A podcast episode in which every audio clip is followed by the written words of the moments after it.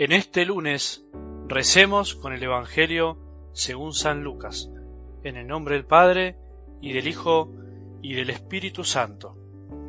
Un sábado Jesús enseñaba en una sinagoga. Había allí una mujer poseída de un espíritu que la tenía enferma desde hacía dieciocho años. Estaba completamente encorvada y no podía enderezarse de ninguna manera. Jesús, al verla, la llamó y le dijo, Mujer, estás curada de tu enfermedad, y le impuso las manos. Ella se enderezó enseguida y glorificaba a Dios.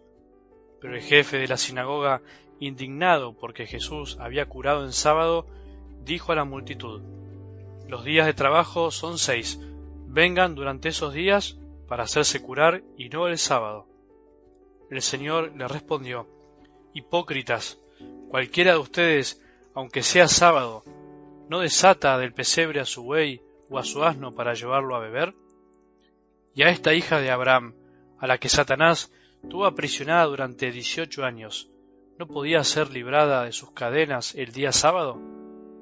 Al oír estas palabras, todos sus adversarios se llenaron de confusión, pero la multitud se alegraba de las maravillas que hacía. Palabra del Señor.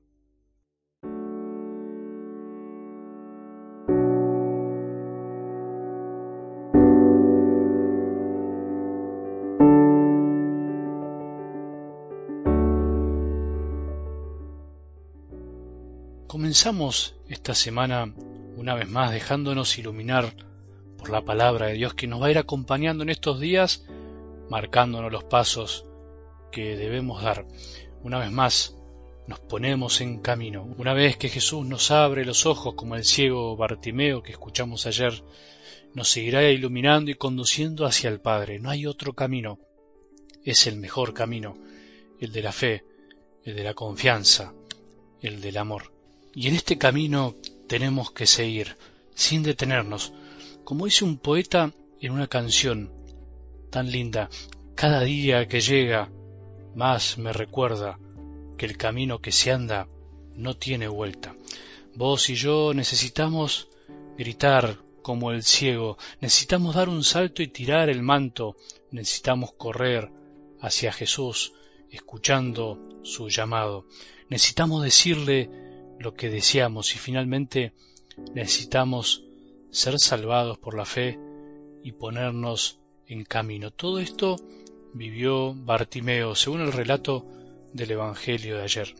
En estos días, como lo hacemos habitualmente, desmenuzaremos esta escena que tiene una riqueza inagotable. Te quería recordar el por qué siempre leo el texto de la palabra de Dios y no solo la comento sin más. Lo hago porque cuando escuchamos o leemos la palabra de Dios, es Dios quien nos habla, antes que un intermediario. Sin lugar a dudas, lo sabemos, y al mismo tiempo, cuando esa lectura nos despierta algo en el corazón y empezamos a responder, es cuando nosotros hablamos con Dios. Esta es la propuesta en estos días, esta es la propuesta de estos audios, que recuerdo que el primer día que los empecé a grabar me decidí a hacerlo así, jamás dejar de leer la palabra de Dios, por más complicada, difícil que parezca. Esté donde estés, estés haciendo lo que estés haciendo, tenemos que lograr esto, hablar con nuestro Padre. Me acordé de una frase que decía el Papa Francisco que me parece que sintetiza un aspecto de algo del Evangelio de hoy y nos puede ayudar a reflexionar. Decía así, la realidad es superior a la idea. Esta frase creo que ayuda a ir al núcleo del texto de hoy, porque ante Jesús hay ciertas personas que no aceptan la realidad, porque finalmente son personas que no aceptan lo que no entra en sus esquemas de pensamiento, y la cerrazón llega hasta el punto hoy, por ejemplo, de rechazar que Jesús puede hacer el bien un día sábado, para ellos un día sagrado. Rechazan que pueda hacer el bien en este día, en el que según la ley de los judíos era un día de descanso, porque Dios había descansado el séptimo día. Para ellos la ley estaba por encima a veces de las personas y de sus necesidades, y por eso se indignaban, porque en el fondo en realidad no entendían el sentido de la ley de Dios. Toda una imagen y ejemplo de tantas razones que tenemos en nuestras vidas, que muchas veces queremos controlarlo todo olvidándonos de los otros. Pensemos en las actitudes que tenemos a veces queriendo dominarlo todo, pretendiendo que las ideas, los razonamientos manipulen finalmente la realidad, queriendo cambiar inmediatamente las cosas, las personas. Es cierto que la realidad se puede cambiar o ir cambiando con ideas, pero es más cierto aún que las ideas tienen que partir de la realidad para que de ahí podamos conducirla hacia una mejor idea, en todo caso. Y eso es lo que Jesús hace hoy. Él no vino a abolir la ley, a tirarla por el balcón, como se dice, sino que vino a enseñarnos a entenderla, a interpretarla. Y por eso Él la cumplió primero. Y por eso a la hora de hacer el bien, lo importante para Él es la persona antes que todo. El dolor de esta mujer para Jesús fue más importante que la idea de que el sábado no se podía hacer nada. Pensemos si a veces nosotros no somos más idealistas que realistas. Es peligroso vivir en el reino de la sola palabra, de las ideas, de las imágenes, de lo que tiene que ser y no pudo ser, de lo que debería haber sido y no fue que le dije a tal persona que hiciera y no lo hizo, de lo que quiero hacer y no hago nunca. A veces nos puede pasar que vivimos en el mundo de las intenciones anheladas jamás puestas en práctica. Y entonces, ¿cuál es la realidad de nuestra vida finalmente? Lo que somos, con nuestras virtudes y con nuestros pecados y debilidades. La realidad es que mi familia es la que tengo, la que Dios de algún modo me dio.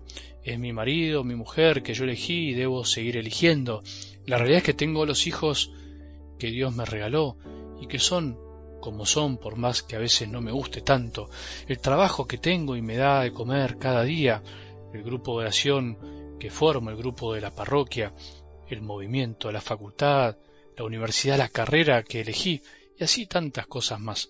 Antes que nada, debemos vivir la realidad. Como decía una monjita benedictina, la ascesis de la realidad, o sea, hacer el esfuerzo del intelecto y del corazón para aceptar que no significa resignarse lo que nos toca vivir. Solo así podemos cambiar algo y cambiarnos a nosotros mismos si reconocemos lo que somos, lo que hay y desde ahí, con las ideas puestas en marcha, comenzaremos a avanzar. Bueno, hagamos hoy un esfuerzo para que nuestras ideas estén al servicio de la realidad, de esa realidad que muchas veces se nos impone y tenemos que aprender a aceptar y conocer lo que nos toca vivir para descubrir que Jesús también está ahí. Él está en nuestras vidas, en lo que tenemos que hacer hoy, pero aprendamos a encontrarlo en la realidad, no en la realidad que deseamos y quisiéramos que exista, sino en la que estamos. Que tengamos un buen día y que la bendición de Dios, que es Padre misericordioso, Hijo y Espíritu Santo, descienda sobre nuestros corazones y permanezca para siempre.